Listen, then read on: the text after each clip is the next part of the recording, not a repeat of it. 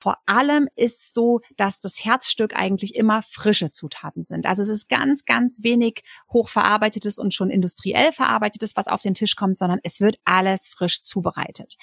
Die Ernährung ist insgesamt super ausgewogen, vollwertig, gemüsebasiert, ähm, ja, Fett modifiziert meint also vor allem gute Fette sind mit von der Partie und ähm, auch in Bezug aufs Eiweiß durchaus optimiert.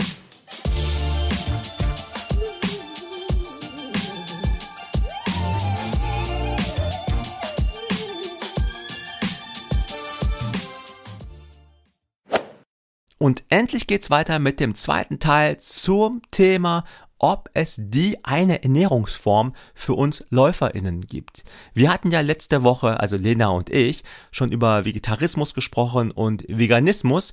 Heute geht's dann weiter mit den Ernährungsformen Low Carb, Mittelmeerdiät und Intervallfasten und machen jetzt erstmal da weiter, wo wir letzte Woche aufgehört haben, und zwar beim Thema Rohkost. Viel Spaß dabei. Okay, jetzt hatten wir aber die Big Two, finde ich, vegetarisch und vegan. Wir kommen zum dritten Punkt, ähm, auf den ich freue mich auch schon. Da muss ich mal an Moby denken, weil Moby hat mal, ich glaube, oder hat er noch, weiß ich nicht, so ein Restaurant gehabt. Also Moby, dieser, dieser Musiker, DJ und weiter, ne? Werbejingle-Hersteller, wird man, äh, würden böse Zungen behaupten. Äh, der hat, glaube ich, ein Restaurant gehabt in Amerika, das hieß oder heißt Raw, also roh, hm? für Rohkost. Und als du das dann vorgeschlagen hattest, dass man es als Ernährungsform nimmt, war ich ein bisschen skeptisch, weil ich dachte, wer, hä, wer, Rohkost? Also einfach nur Möhren essen oder was? Genau. Nee, ist es nicht. Also es ist auch wirklich, wenn man schaut, keine ähm, Trendgeschichte. Also die Rohkosternährung gibt es tatsächlich schon seit dem 17. Jahrhundert. Ähm, letztlich ist sozusagen die Quintessenz der Rohkostdiät, dass alles gegessen werden kann, was nicht verarbeitet wurde. Das ist ja jetzt erstmal total positiv. Haben wir ja gerade schon beleuchtet, wie schlecht eben zum Teil diese ähm, hochverarbeiteten äh, Lebensmittel sind. Wenn man es richtig auf die Spitze und Hardcore betreibt, ähm, sagt die Rohkost eigentlich per Definition, also die Rohkostdiät oder die Rohkosternährungsform, dass nichts, was ich verzehre, über 48 Grad Celsius erhitzt werden darf. Hm. Wer das prüfen möchte, sei jetzt mal dahingestellt. ähm, aber so ist eigentlich ähm, die Definition. Das heißt, Obst und Gemüse ist erlaubt ähm, in roher Form, auch zum Beispiel getrocknet. Und das kann ja bei ähm, Lufttemperatur oder eben bei, weiß ich nicht, 30, 35 Grad im Backofen ähm, getrocknet worden sein. Nüsse, allerdings natürlich keine gebrannten Nüsse oder so, sondern unverarbeitet. Auch Fleisch und Fisch ist äh, erlaubt, solange es roh ist. Wir hatten ja vorhin schon mal scherzeshalber gesagt, ne? also das heißt, Sushi ohne Reis geht.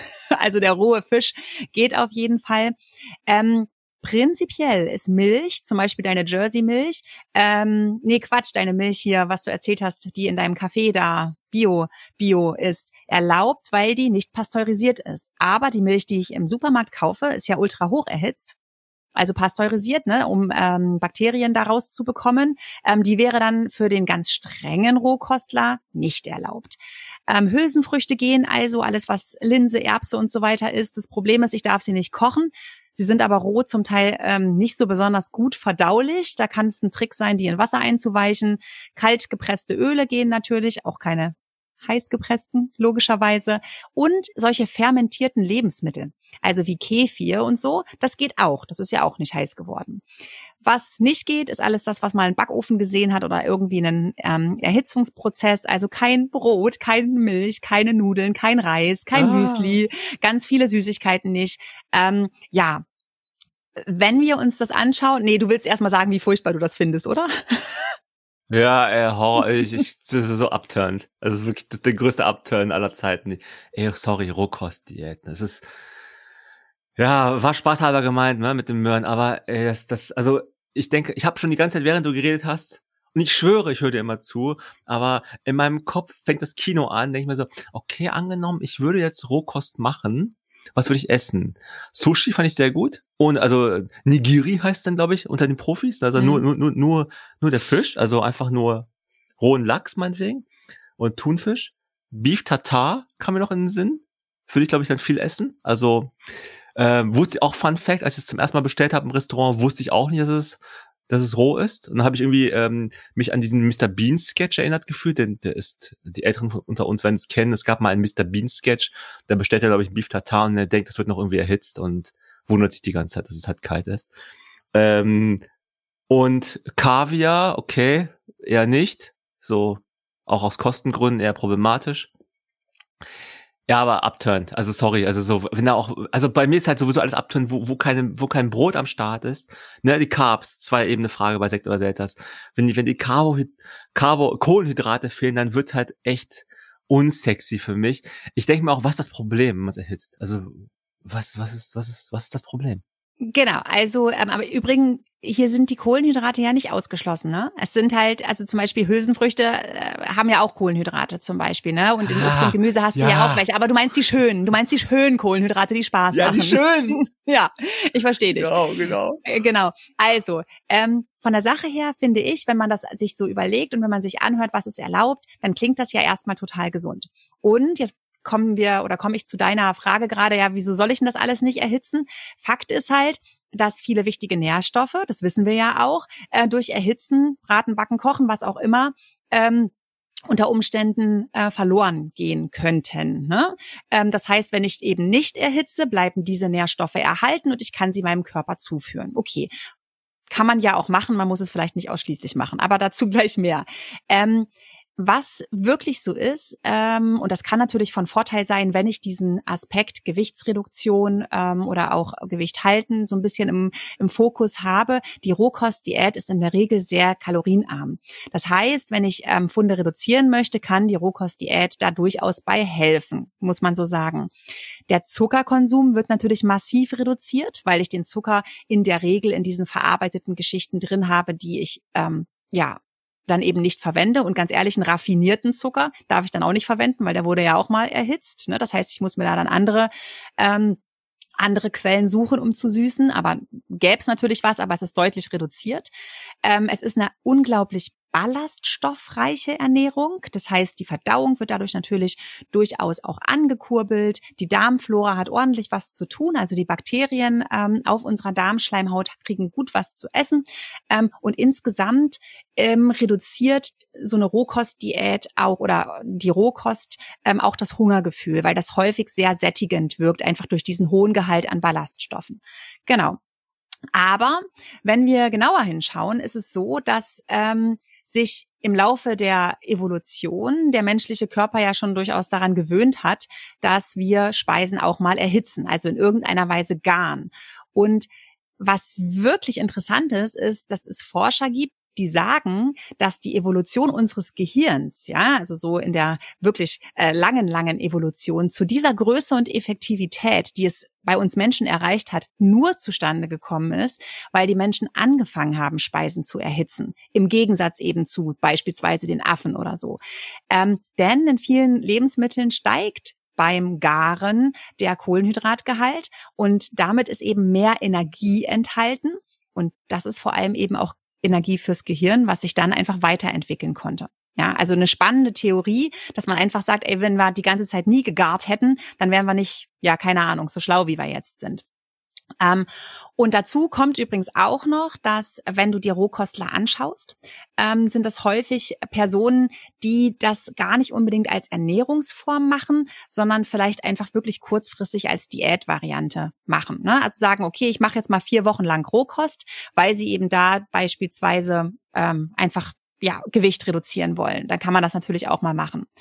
Aber auch hier muss man ein bisschen aufpassen. Wir haben ein paar problematische mh, hm, Nährstoffe, auf die man dann genauer schauen muss. Und das ist hier wieder Calcium und Zink. Ja, das finden wir ganz häufig in den verschiedenen Ernährungsformen. Ähm, aber auch Jod kann unter Umständen ein ähm, problematischer Mineralstoff sein. Und da spannenderweise gar nicht deswegen, weil das nicht enthalten ist, diese äh, Mineralstoffe und Vitamine, sondern weil durch diese krasse Nährstoffdichte, diese pflanzliche Nährstoffdichte in der Rohkost, ähm, unser Körper zum Teil nicht in der Lage ist, diese ähm, ja, Mineralstoffe aufzunehmen, besonders Zink und Eisen. Also das wird einfach festgehalten dann wieder mit ausgeschieden und der Körper kann es gar nicht richtig resorbieren. Ähm, Zwischenfrage. Du hast eben gesagt, dass äh, durch das Erhitzen geht viel verloren, also Vitamine. Blöd gefragt. Welche Vitamine gehen denn verloren, wenn man Mehl erhitzt, um draußen Brot zu backen? Oh, ja, ne, wie? Weil du, weil du das Mehl roh essen möchtest, meinst du? Nee, weil ich das Brot essen möchte.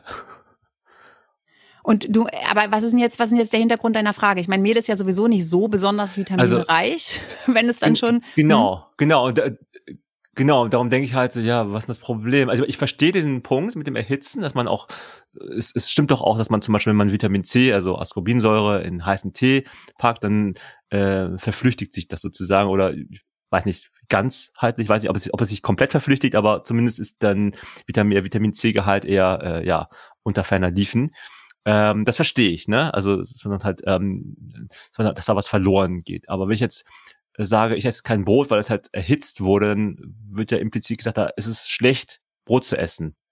Aber äh, es geht ja nichts, also im Mehl ist ja nichts drinne, ehrlich gesagt. Das hat ja einfach nur Kohlenhydrate. Und wenn das erhitzt wird, dann ja, hast halt ein Brot gemacht und du hast aber kein Vitamin C oder irgendwelche anderen, anderen Vitamine verloren. Also ich verstehe noch nicht so richtig die Downside an der, an der Stelle. Ja, ähm, also Namri, ich würde da sagen, dass das äh, eine Religion ist. Also dass dieses Erhitzen, da, ich glaube, da kannst du jetzt den Grund gar nicht finden. Also ja, na klar, ähm, können wir uns, wenn wir jetzt das bewerten und einordnen wollen, überlegen, dass ein Vorteil sein kann, dass ich eben, wenn ich Obst und Gemüse nicht erhitze, eine höhere Verfügbarkeit oder einen höheren Gehalt an Vitaminen habe beispielsweise oder gewissen Mineralstoffen, die vielleicht thermolabil sind. Aber ganz ehrlich, ich meine, natürlich ist Brot, würde ich auch mal sagen, äh, wo das Mehl erhitzt wurde, ähm, nicht schlechter, als wenn ich das Mehl löffelweise, ganz davon abgesehen, dass ich das nicht hm. möchte, essen möchte. Also, äh, ne, das ist äh, in dem Fall, würde ich sagen, wirklich ähm, dann einfach die, die Anschauung, dass ich sage, ich möchte nichts, was erhitzt wird, essen. Punkt. Mm, mm, ja, das, das, das kann ich nachvollziehen. Also es gibt ja in Tibet gibt's ja das ähm, Zampa, das ist ja geröstete Gerste, die gemahlen wird. Und das ist wie Mehl essen, letzten Endes, ne? Aber halt dann auch erhitzt, logischerweise. Daran kann man sich gewöhnen, ist jetzt nicht so der leckerste Geschmack. Also ich bin ja, wie gesagt, schon eher so ähm, ja, gesch geschmacksorientiert unterwegs. Und dann das Samba ist halt geschmacklich, ist halt langweilig, aber ich finde Cornflakes auch genauso langweilig. Also äh, da passiert einfach nichts bei mir, das esse ich einfach nicht, weil ähm, ich genauso wenig halt auch niemals äh, so zerkochtes Gemüse essen würde. Also das ist das, das ist das Schlimme. Das kannst du als Kleister verwenden. Das war immer so Höchststrafe damals, als ich im Altenheim mein Zivi gemacht habe. Da gab's halt, ich fand so, oder im Krankenhaus auch, wenn man mal leider ins Krankenhaus musste, habe ich immer entweder das Pech gehabt oder ist es vielleicht ein deutschlandweites Phänomen. Wie schafft man das eigentlich dann, gerade in so einer Umgebung wie im Krankenhaus, wo es um Gesundheit geht und gesund werden, hast du auf einmal Essen, das einfach grottig ist, weil ich denke, das kann ja irgendwie auch nicht helfen, ne? Also das ist, es kann ja nicht gesund sein und da, ich glaube, das ist ja auch, glaube ich, eine Sicht, die äh, teil, viele, die, die viele von uns auch teilen, ne? dass man sagt, äh, Gemüse bis zum Ende zerkochen schmeckt nun nicht nur nicht, sondern ist auch noch gesundheitlich, hat das ja gar keinen Nährstoffwert mehr. Das ist einfach dann nur noch so Masse. Aber ähm, ich würde noch mal gerne, äh, weil du ja wirklich als Healthcare Professional da noch ein bisschen tiefer drin steckst, gibt's da auch vielleicht irgendwie so Studien vielleicht auch zu zum Thema Rohkost? Hast du da irgendwie was mitgebracht, um das ein bisschen einzuordnen? Ja, klar, habe ich auch, liebe ich ja. Ich okay. liebe ja Studien. Hm. Ähm, ja, ganz kurz nochmal, um das auf das zurückzukommen, was du gerade gesagt hast ähm, mit dem Zerkochen. Äh, das ist uns ja eben sehr wohl bewusst. Ne? Und deswegen versuchen wir ja auch ähm, häufig entweder tatsächlich auch mal Gemüse roh zu essen. Ne? Das macht man ja schon auch in einem Salat oder so. Aber wenn man es eben gart, dann versuchen wir ja ganz häufig auch schon, wenn wir da uns ein bisschen bewusst damit auseinandersetzen, da Garformen zu wählen, die eben vielleicht die Nährstoffe bestmöglich ähm, noch zur Verfügung stellen, was weiß ich, dünsten, Dampfgarn oder irgendwie solche Geschichten, mal kurz nur in die Pfanne schmeißen. Ne? Das machen uns die Asiaten ja total vor. Ne? Das haben wir Deutschen ja äh, irgendwie noch nicht so, ähm, zumindest aus der Geschichte heraus, nicht perfektioniert. Und das ist übrigens auch ein Punkt. Ne? Nicht jeder verträgt dieses krasse, hochfaserige Pflanzenmaterial überhaupt ähm, Magen-Darm-technisch. Also ähm, es, ich kenne viele, die sagen, also beispielsweise abends Rohkost, also ein Salat geht gar nicht. Da habe ich den ganzen, die ganze Nacht dann irgendwelche Bauchschmerzen, Verdauungsprobleme. Ähm, ja, Nein. genau. Aber jetzt Studie, Studie, Studie. Und zwar, ähm, es wurden 700 Rohkostler zwei Jahre lang begleitet. Ja, also die haben sich komplett ähm, rohkostmäßig ernährt und man hat festgestellt, dass fast 60 Prozent, also 57 Prozent, um es genau zu sagen, der Teilnehmer waren untergewichtig. Ja, das spricht also genau dafür, was ich vorhin schon gesagt habe. Also die Kalorienaufnahme ist häufig reduziert und und jetzt wird's richtig spannend. Bei den Frauen also unter den Frauen, hatten ein Drittel der Teilnehmerinnen, die unter 45 waren, also eigentlich noch voll in der Mensis, also sozusagen gebärfähig und sollten eine Regelblutung haben, hatten keine Regelblutung. Und ganz ehrlich, allein das klingt für mich nicht besonders physiologisch. Okay. Ähm, in der Tat. Und ist das denn äh, so, dass es sich trotzdem eignet für uns Sportler, Sportlerinnen, ähm, ja, ja, die Rohkost als Ernährungsform zu wählen, als permanente Ernährungsform? Ähm, Bewertung würde ich sagen, ganz allgemein ist es so, dass wenn ich jetzt mal relativ kurzfristig Gewicht verlieren möchte auf eine Art und Weise, die meinem Körper nicht allzu sehr schadet, denn es gibt ja eben späterer Zeitpunkt, hört wieder rein, ähm, auch Diäten, wo man wirklich sagt, lass es bloß bleiben, das schadet dir mehr, als dass es dir nützt, dann kann man über einen kurzen Zeitraum die Rohkostdiät, um Gewicht zu reduzieren, total in, Ernährung, äh, in Erwägung ziehen, ganz klar. Ähm, aber als dauerhafte Ernährungsform schon ganz allgemein würde ich sagen, ist sie nicht geeignet, ähm, weil es eben durchaus gesundheitliche Nachteile geben kann. Und wenn wir jetzt nochmal wirklich auf die Sportlerinnensicht kommen, ähm, ist es so, dass wenn ich mich dafür entscheiden möchte, dann braucht es auch hier viel Vorbereitung und Wissen, damit diese gesundheitlichen Nachteile nicht zum Tragen kommen und ich nicht auch noch womöglich dann bei meinem Sport mit diesen Nachteilen kämpfe. Ich habe mal ein bisschen recherchiert. Es gibt Spitzensportler, die sich rohköstlich ernähren. Aber wenn man da Interviews liest, dann ähm, stellt man schon häufig fest, dass sie eingestehen, dass es ganz schön schwer ist, diese Diät über längere Zeit durchzuhalten, ähm, weil es vor allem schwierig ist, a, den Kalorienbedarf zu decken und b, auch den Eiweißhaushalt auf, also vernünftig aufrecht zu erhalten. Und spannend ist, dass die äh, NAFC, das ist die National Association for Fitness Certification, also die amerikanische Gesellschaft für Fitness Professionals, die sagt sogar, ähm, sie rät ab davon, ähm, eine reine Rohkosternährung zu machen. Was aber durchaus sinnvoll sein kann, wenn ihr Bock auf Rohkosternährung habt, dass man sagt, ey, Freitag ist mein Rohkosttag. Also ein Tag die Woche beispielsweise komplett rohköstlich, warum denn nicht? Ausschließlich sehr, sehr schwierig. Okay. Ja, danke für die Einschätzung. Kann ich total nachvollziehen. Also tatsächlich dieses Blanchieren, wie du es eben genannt, äh, wie du es eben erwähnt hast, ne, vom Gemüse. Das ist ja schon ein Rohkostthema. Letzten Endes, ob sie 48 Grad sind, weiß ich auch nicht. Warum man auf 48 Grad kommt, weiß ich jetzt auch Weiß ich auch nicht. Weißt du das, warum es 48 Grad sind? Okay, ich weiß es auch nicht. Ähm, und das, das machen ja schon einige von uns, aus welchen Gründen auch immer. Und es, ab und an kann ich total nachvollziehen. Das macht man ja auch letzten Endes. Ähm, ja, ansonsten hat man natürlich auch eine sehr, sehr geringe Strom- und äh, Gasrechnung, äh, ne? Weil man nicht so viel Zeugs erhitzen muss. Ist ja auch nicht so schlecht. Okay, äh, kleiner Spaß, ne? Ähm, ich sag mal, das war der fünfte Hinweis, fünfter schlechter Gag. Wir machen, wir machen so eine Bad Dad Joke Ecke, machen vielleicht noch so zukünftig, äh, wo ich dann bei schlechten äh, Kommentaren um die Ecke komme. Nee, aber äh, danke dafür für, für diese Einordnung. Ach so, ähm, wir hatten tatsächlich ja im Vorfeld über die Rohkost gesprochen im Sinne von Paleo. Da habe ich mich ein bisschen gewundert. Kannst du das vielleicht nochmal gerade ein paar Sätzen zusammenfassen, dass es da Überschneidungen gibt? Das war mir so nicht klar. Genau, also ähm, Paleo ist ja ähm, eine, eine Ernährungsform, die sich daran orientiert, was äh, die Menschen in der Steinzeit zu sich genommen haben.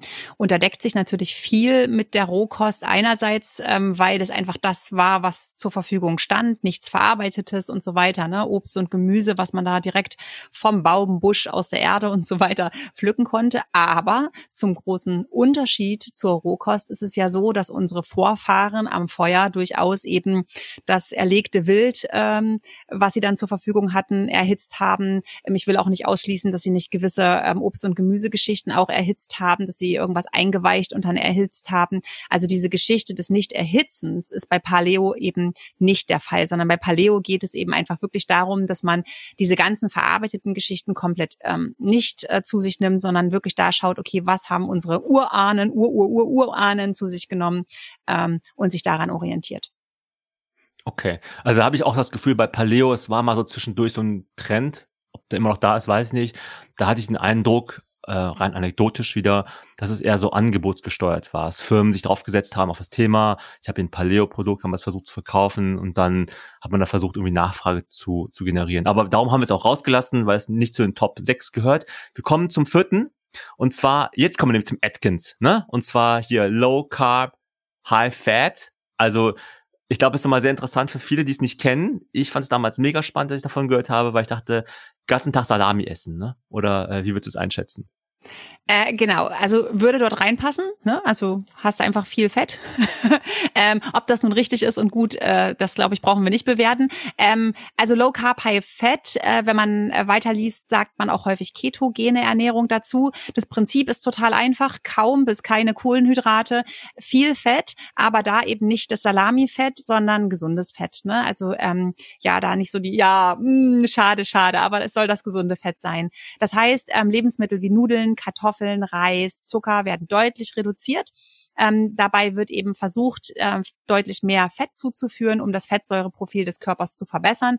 Aber auch viel Gemüse, ein bisschen Obst und äh, die Eiweißzufuhr sollte möglichst gemäßigt sein. Also da wird schon auch mit Eiweiß versorgt, aber jetzt nicht übermäßig. Genau. Also, ja. Was ist denn gesundes Fett? Ja, was ist ein gesundes Fett? Rate mal, was ist ein gesundes Fett? Äh, weiß ich nicht, darauf frage ich dich ja. ähm, also alles das genau, alles das, was eben wieder nicht so nicht so krass verarbeitet ist. Ähm, wenn wir ähm, bei bei Fleisch zum Beispiel schauen, da ist es dann eher so das rote Fleisch, was da, ähm, wenn es denn Fett hat, gesundes Fett hat. Das sind vor allem aber auch die pflanzlichen Fette, die gut sind. Also das hatten wir auch in unserem Nahrungsergänzungsmittel ähm, besprochen. Also ähm, Avocado, Nüsse und so weiter, aber eben auch fetter Fisch, also äh, Salzwasserfisch, ja, hat ganz viele gesunde Fette und natürlich dann die hochwertigen Öle, ähm, kalt gepresst bestenfalls, die wir vorhin auch schon mal besprochen haben, ne? wie ähm, Rapsöl, Hanföl, Walnussöl, Leinöl, Olivenöl, ein gutes. Ähm, das sind dann wirklich Fette, die da hochwertig sind und gut sind und hier dann eben ganz viel Verwendung finden. Ich glaube, ein Hinweis eben ähm, zu diesem gesunden Fett oder zu diesem sauberen äh, ketogenen Essen, ich glaube, der war wichtig, weil dieses Keto als Begriff gibt's ja auch das Keto. Ne? Ich, ich esse Keto, gibt auch dieses Clean Keto. Äh, ich glaube, das macht diesen großen Unterschied aus, ja. ohne mich im Detail da irgendwie versteigen zu wollen. Das wäre vielleicht nochmal ein Thema, wo man auch nochmal sagen kann, ähm, in der separaten Folge. Ich glaube, wir müssen ehrlich gesagt, wir reden schon echt ein Stückchen, also wir reden schon sehr verkürzt zu den einzelnen Themen, wie ich finde. Äh, ich glaube, wir können zu den jeweiligen Ernährungsformen und noch die anderen Formen, die es gibt, echt nochmal einzelne Folgen machen. Darum schlage ich vor, wir gehen direkt weiter zu der Bewertung des, ja, ähm, ja diesen, dieser ketogenen Ernährung. Das, das ist ja diese Atkins-Diät, ne? Habe ich ja, glaube ich, richtig gesagt, die ja so, äh, ja, Atkins ist, glaube ich, da nicht so ähm, mit dem Clean und äh, Not so Clean Keto unterwegs. Äh, wie ist da deine äh, Einschätzung? Kann man das, das klingt für mich erstmal so, als ob man das gut im Alltag so machen könnte, ne? Genau, wenn man nicht so äh, carbgeil ist wie wir beide, dann ist das vielleicht ganz gut machbar. Ähm, von der ernährungsphysiologischen Bewertung ist es so, dass wir eben einfach eine hohe Zufuhr von Gemüse haben. Wir ähm, setzen auch Ei, äh, Eiweiß zu. Die gesunden Fette, die sättigen übrigens schnell und halten auch lange satt. Ähm, und damit kann diese Möglichkeit eben auch oder diese Ernährungsform auch eine Möglichkeit sein, um äh, Gewicht zu reduzieren oder auch dann das Gewicht zu halten, wenn ich das denn möchte. Ähm, auch vorteilhaft dadurch, dass diese kohlenhydratarme Ernährung ähm, kaum Insulinausschüttung zur Folge hat. Da kann, könnt ihr unseren Zuckerpodcast nochmal hören, wenn ihr da genaueres dazu wissen wollt. Ähm, hat das eben auch positive Effekte auf unseren Insulinhaushalt, auf die Insulinwerte ähm, oder auf die Blutzuckerwerte natürlich. Ähm, und ähm, kann da auch dann positive ja, gesundheitliche Aspekte dann nach sich ziehen, ganz klar. Was ein Risiko sein kann, das ist spannend, höhere Infekt- und Verletzungsanfähigkeit. Das ist wieder so ein bisschen das, was ich vorhin erzählt habe mit den Entzündungsprozessen im Körper, was ich genau mit dem Gegenteil versucht habe, ne? tierisches wegzulassen ähm, zum Teil, denn hier spielt Fleisch eine große Rolle, Fleisch und tierisches Eiweiß. Ähm, und auch die Regenerationsfähigkeit äh, und die mentale und physische Belastbarkeit können unter Umständen unter ketogener Ernährung sinken. Und das war allgemein. Und wenn wir das Ganze jetzt aus ähm, ja, AusdauersportlerInnen oder LäuferInnen-Sicht bewerten, ist es so, dass wenn wir ähm, die Extremform praktizieren für einen Sportler oder eine Sportlerin mit relativ hoher Belastung, dann ist es definitiv nicht zu empfehlen, weil dem Körper nicht genug schnelle Energie zur Verfügung steht in Form von Kohlenhydraten.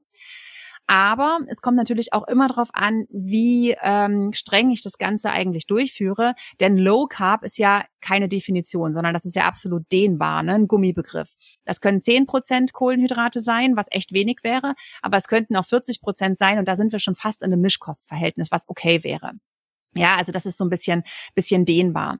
Ähm, Spannend ist es, dass wenn wir uns anschauen, wenn wir einen Ausdauersport machen, der vor allem darauf abzielt, dass ich Fett verbrenne, ne, dass ich also sozusagen ein bisschen meine Pölsterchen loswerde, ähm, dann kann ich das über einen gewissen Zeitraum durchaus mit einer gezielten Low-Carb-Ernährung erreichen.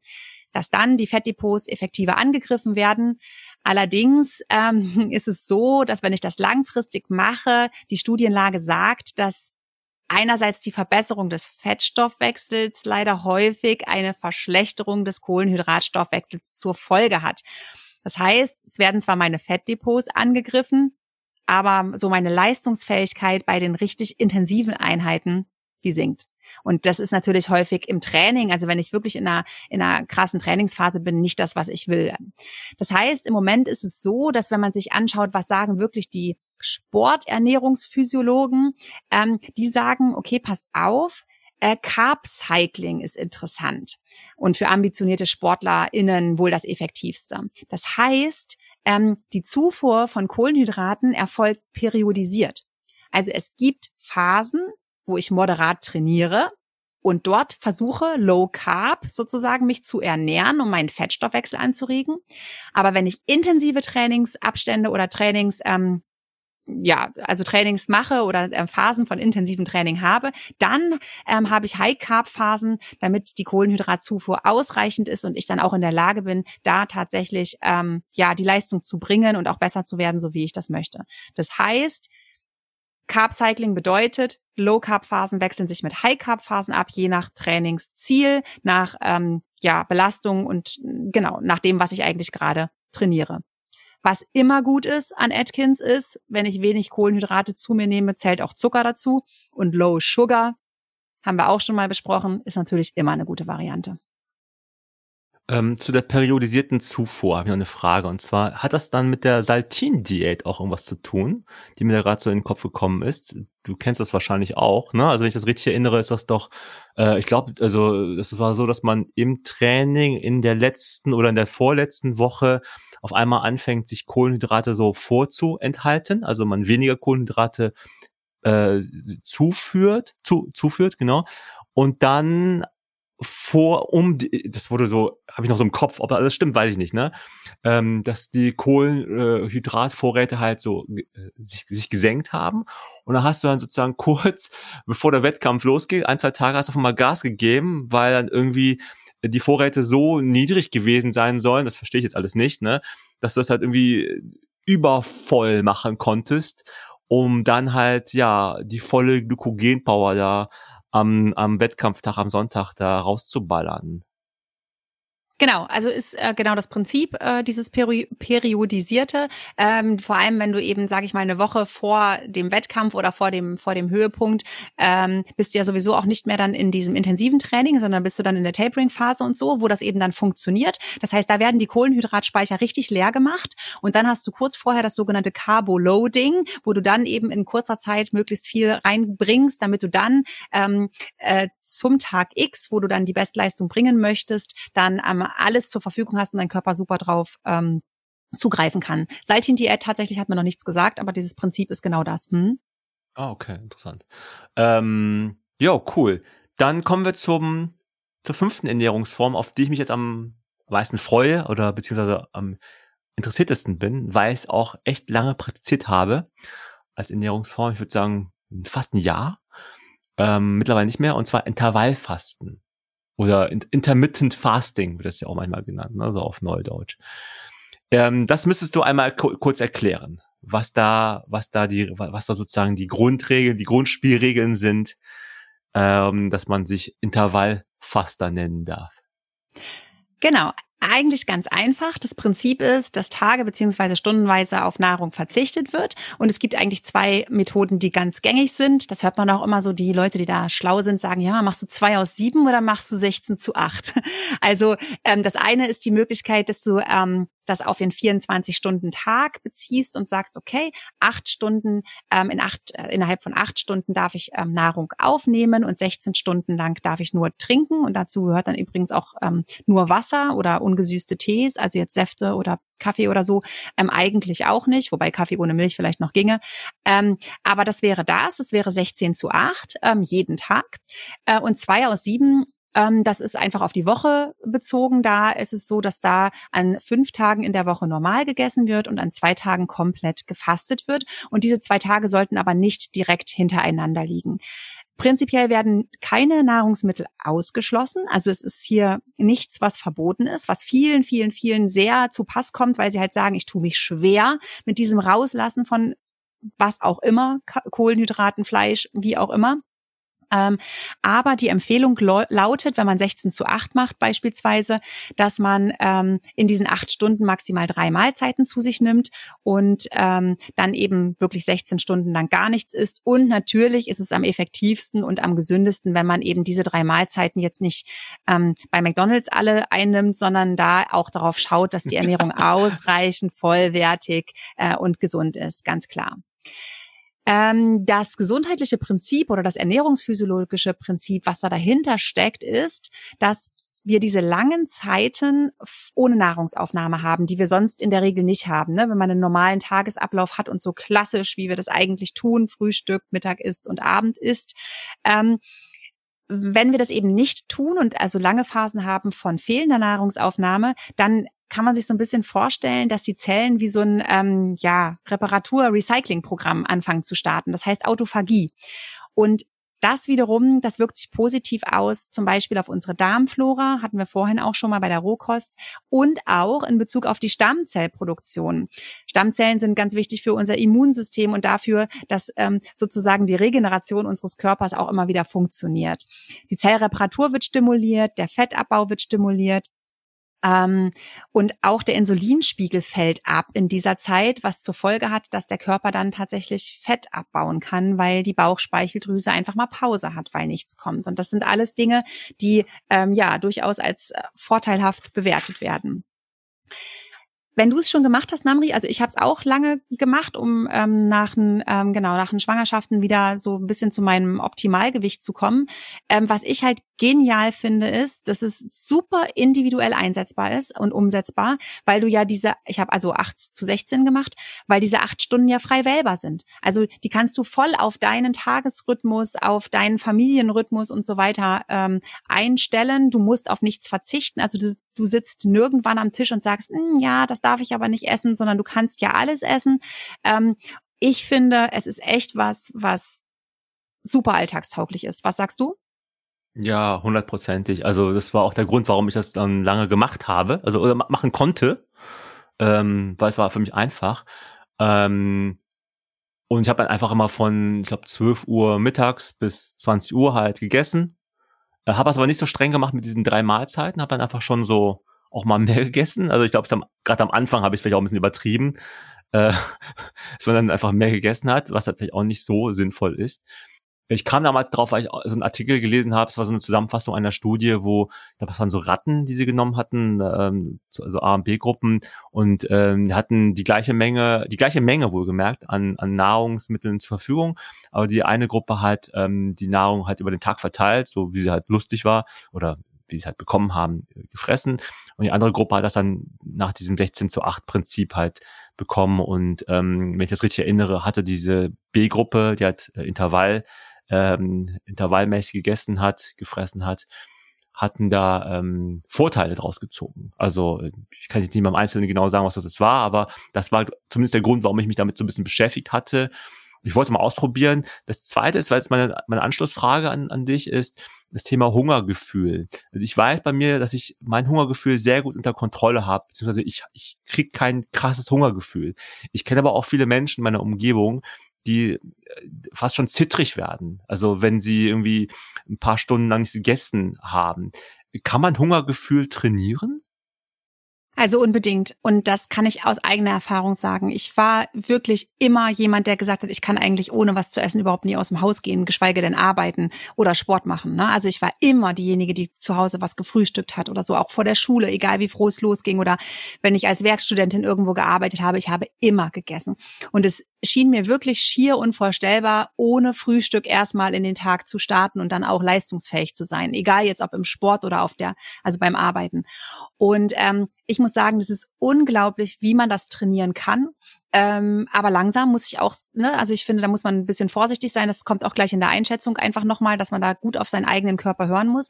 Aber ich kann sagen, dass ich mittlerweile überhaupt kein Problem damit habe, eben wie du gesagt hast, bis 12, 14 Uhr einfach nichts zu essen ähm, und trotzdem top leistungsfähig zu sein und auch, keine Ahnung, einen Lauf gemacht zu haben. Also bei mir gehen teilweise 10, 15, 20 Kilometer, moderates Tempo natürlich, aber das kann ich mittlerweile nüchtern. Hätte ich nicht gekonnt, bevor ich damit nicht begonnen hatte und da äh, mich trainiert habe, dass diese Phasen ohne Nahrungsaufnahme für mich in Ordnung gehen. Sowohl für die Leistungsfähigkeit als auch, das hast du gerade angesprochen, für den Blutzuckerspiegel und Kreislauf, ne? so dieses Tattrige, was man dann das Gefühl hat, dass das kommt oder so.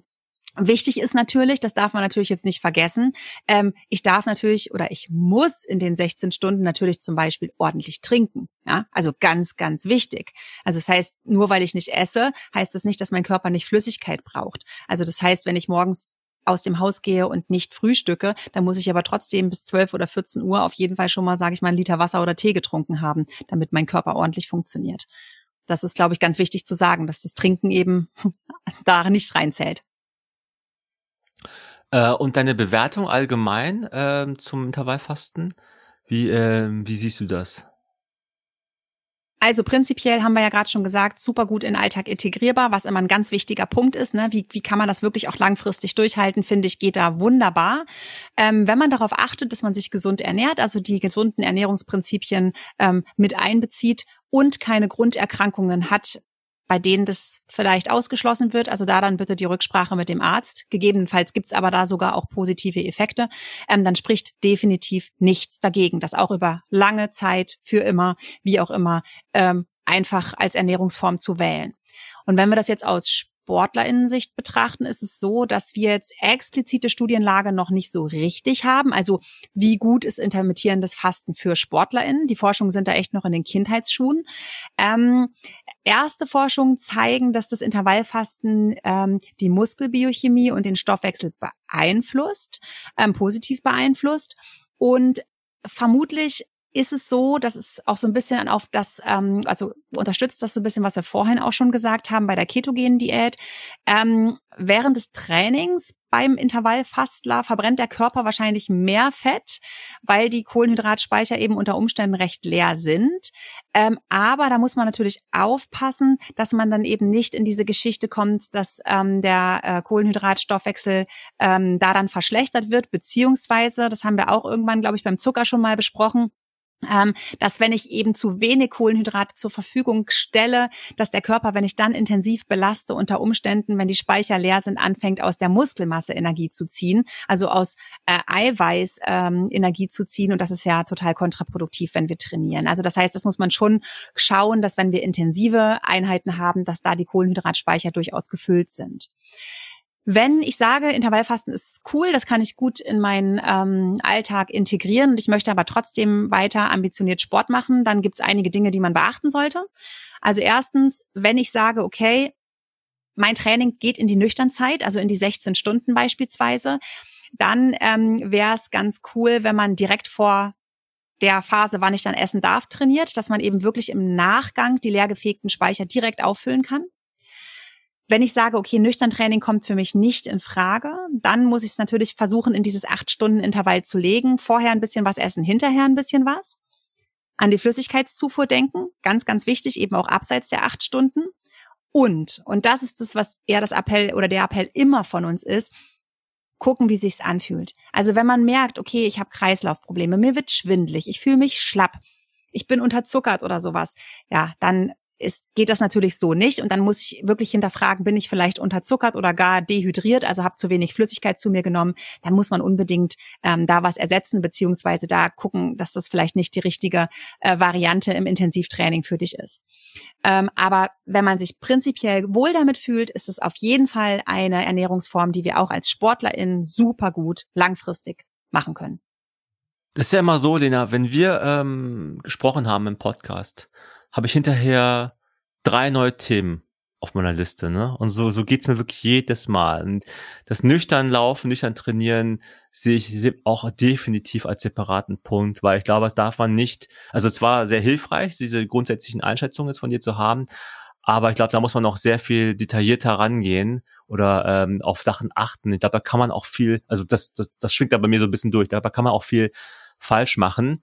Ähm, da würden wir euch dann auch nochmal separat vielleicht zu, ähm, ja, äh, uns zu unterhalten wollen. Und äh, wir schließen das jetzt ab, dieses Thema, ähm, mit der letzten Ernährungsform der, der bekannten Mittelmeer. Diät heißt es, glaube ich, immer, ne? Mittelmeerernährung sagt man gar nicht, Mittelmeerdiät, obwohl es keine Diät ist. Und für mich ist es so ein bisschen Hauptsache Olivenöl drauf und gut ist, ne? Oder liege ich da wieder falsch? Nö, also ähm, ist nicht ist nicht so falsch. Und äh, die ähm, von der Benennung hast du ja vollkommen recht. Das ist das, was ich am Anfang gesagt habe, ne, dass es manchmal eben so verschwimmt. Ähm, es geht hier um eine Ernährungsform. Es geht ja zum Teil auch um eine Lebensform, Dolce Vita. Ne? Ähm, kommen wir jetzt gleich noch dazu. Also äh, das heißt, es geht hier wirklich um eine Ernährungsform und nicht darum, um Gewicht zu reduzieren. Ähm, ist eben also eigentlich keine Diät, sondern ist eine Ernährungsform, die sich an den Essgewohnheiten des Mittelmeerraums ganz allgemein so orientiert. Ähm, Kern der Ernährung sind eigentlich eine ballaststoffreiche Mischkost. Vor allem ist so, dass das Herzstück eigentlich immer frische Zutaten sind. Also es ist ganz, ganz wenig hochverarbeitetes und schon industriell verarbeitetes, was auf den Tisch kommt, sondern es wird alles frisch zubereitet. Die Ernährung ist insgesamt super ausgewogen, vollwertig, gemüsebasiert, ähm, ja, Fett modifiziert meint, also vor allem gute Fette sind mit von der Partie und ähm, auch in Bezug aufs Eiweiß durchaus optimiert. Klingt super, oder? ja, ich finde es super. Ich meine, man macht in meiner Familie über Witze über mich, weil ich über alles Olivenöl kippe. Also ich liebe Olivenöl. Hm, ich pack, egal was es ist, Nudeln, es kann auch Brot sein. Ich, also ich esse gerne Butter, aber manchmal lasse ich es auch weg und dann tränke ich das Brot einfach in Butter und pack dann natürlich noch eine Salami drauf oder ja. Käse, was dann wahrscheinlich nicht so nicht so geil ist, weil es halt verarbeitet ist letzten Endes. Ähm, ja, also Mittelmeerdiät klingt für mich, ich meine, das, das, das fällt ja in jedem dritten äh, Brigitte-Artikel fällt ja der Begriff Mittelmeerdiät. Stimmt. Ähm, ist, ist, ist, weil, ich meine, es wird ja auch gelebt, ne? Es, es wird schon gelebt, das heißt, der, der Beweis ist schon angetreten worden, dass man damit gut leben kann. Die Verfügbarkeit der Zutaten ist ja da. Ähm, ja, und wie, wie ist da deine, deine Einschätzung zu? Also es klingt sehr nach Daumen hoch. Genau, ist auch auf jeden Fall so. Ne? Es ist ja häufig auch so, dass der Spannungsbogen innerhalb unseres Podcasts nach oben geht. Das Beste kommt zum Schluss. Ähm, hey. Ja, also es ist eben wirklich auch eine eine eine Lebensart. Ne? Also das das Essen wird ja auch zelebriert. Da wird nicht zwischendurch mal eben vom Fernseher reingeschaufelt, sondern ähm, Teil der dieser Mittelmeerernährung ist eben auch, dass ich genussvoll und langsam esse. Ne? Damit merke ich mein Sättigungsgefühl eben auch und man nimmt nicht unnötig viele Kalorien zu sich. Ähm, diese Ernährung, wir kommen gleich noch so ein bisschen drauf, was das denn eigentlich noch insbesondere beinhaltet. Die wirkt sich positiv auf die Blutfette aus, ja. Und so wird eben das Risiko von Herz-Kreislauf-Erkrankungen gesenkt und auch die Verdauung funktioniert in der Regel gut. Für die Gewichtsregulation ist das natürlich auch von Vorteil. Das heißt, insgesamt werden bei der Mittelmeerernährung ähm, die stark verarbeiteten Lebensmittel einfach ja vom ähm, Speiseplan gestrichen. Und ähm, so ein paar ja Tipps, die man da beherzigen kann, ist eben beispielsweise Würzen statt Salzen. Also viele frische Kräuter finden in der Küche da Verwendung, viel frisches Gemüse und Salate auf den Tisch, mehrmals wöchentlich Fisch oder Meeresfrüchte, Omega-3-Fettsäuren, ganz wichtig. Jetzt kommt dein Liebling, hochwertiges, kalt gepresstes Olivenöl sind echt ein Herzstück Wenn es Reis oder Nudeln gibt, dann gerne die Vollkorn-Variante, ähm, Vollkorn oder Sauerteigbrot. Da bist du doch der Experte, Namri, in Bezug auf das Brot. Die Hülsenfrüchte immer mit auf dem Plan haben. Ey, Linsen sind so was Geiles. Ne? Wer das nur als süß-saure Linsen von uns aus der Schulspeisung kennt, der hat so viel verpasst. Es gibt so viele unterschiedliche Linsensorten, die man also richtig, richtig gut zubereiten kann. Ähm, zwischendurch, wenn ich snacke, eben gerne Nüsseln und Mandeln, ähm, eher Geflügel ähm, statt rotem Fleisch verwenden, ähm, gerne auch bei den Milchprodukten ein bisschen wechseln, also neben Kuhmilchprodukten auch gerne mal an Schafs- oder Ziegenmilch denken.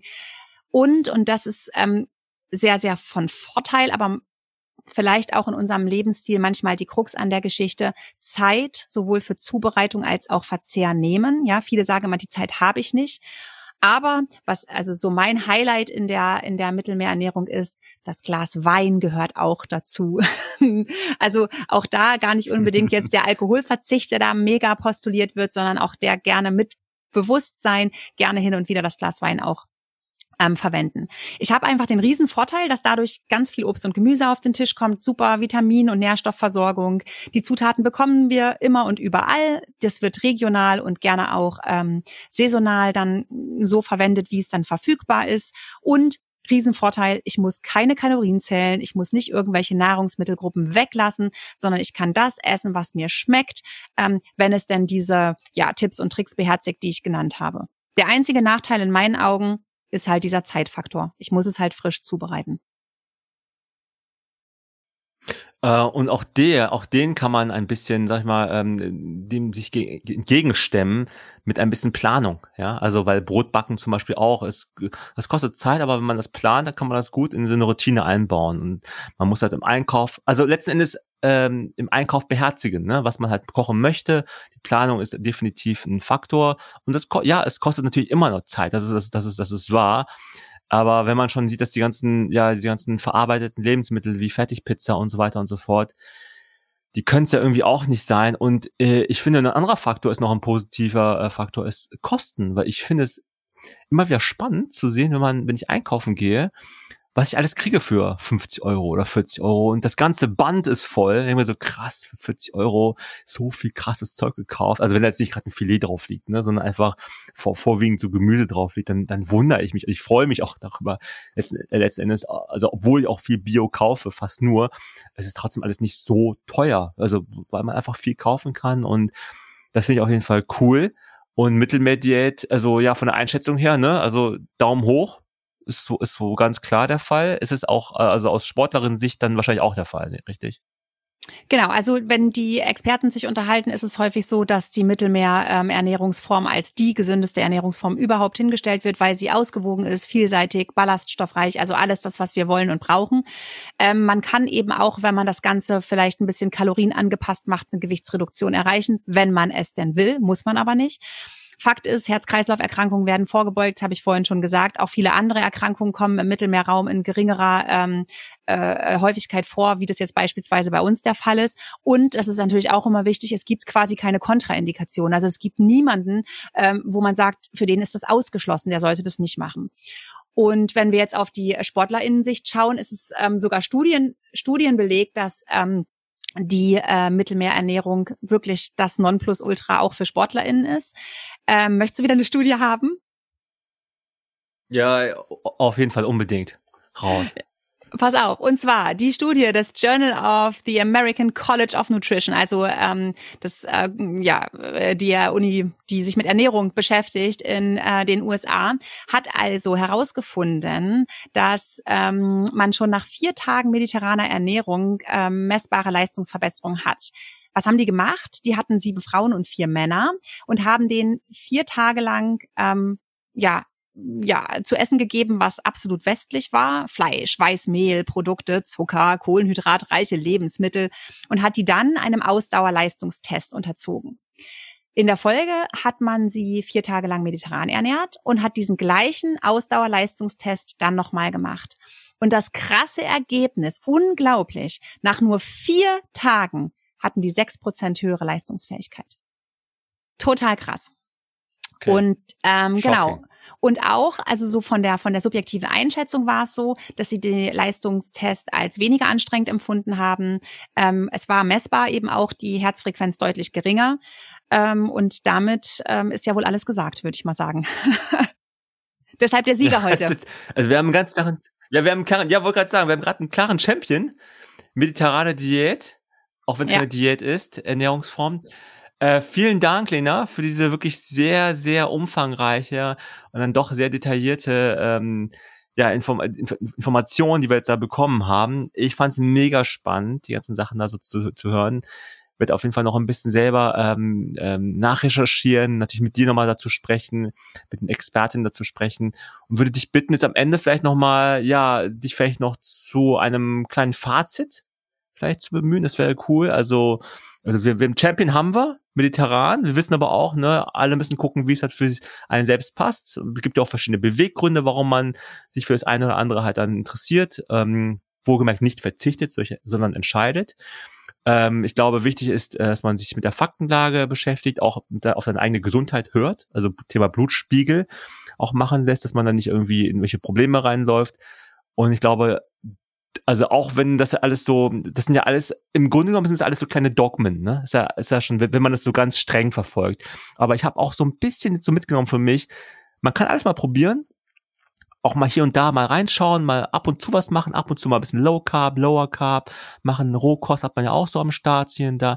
Man muss sich gar nicht unbedingt festlegen, habe ich das Gefühl. Also was ist der Vorteil davon, sich unbedingt festlegen zu müssen? Also Außer man hat jetzt zum Beispiel wirklich so, ne, man ist jetzt für das Tierwohl da und dann, klar, dann, dann legt man es dafür fest. Aber wenn man es jetzt mal nicht hat und auch keine religiösen Umstände da so sind, die einen, also als, als Hindu ist, also als Hindu zum Beispiel ist man ja kein Rindfleisch, ähm, das hat, dann habe ich den Eindruck gewonnen, dass, also das wäre mein so Zwischenfazit, äh, dass man das machen sollte, was einem selber Spaß bringt, was halt machbar ist und ähm, was für einen selber auch gesund ist. Und jetzt würde ich dir das Schlusswort geben.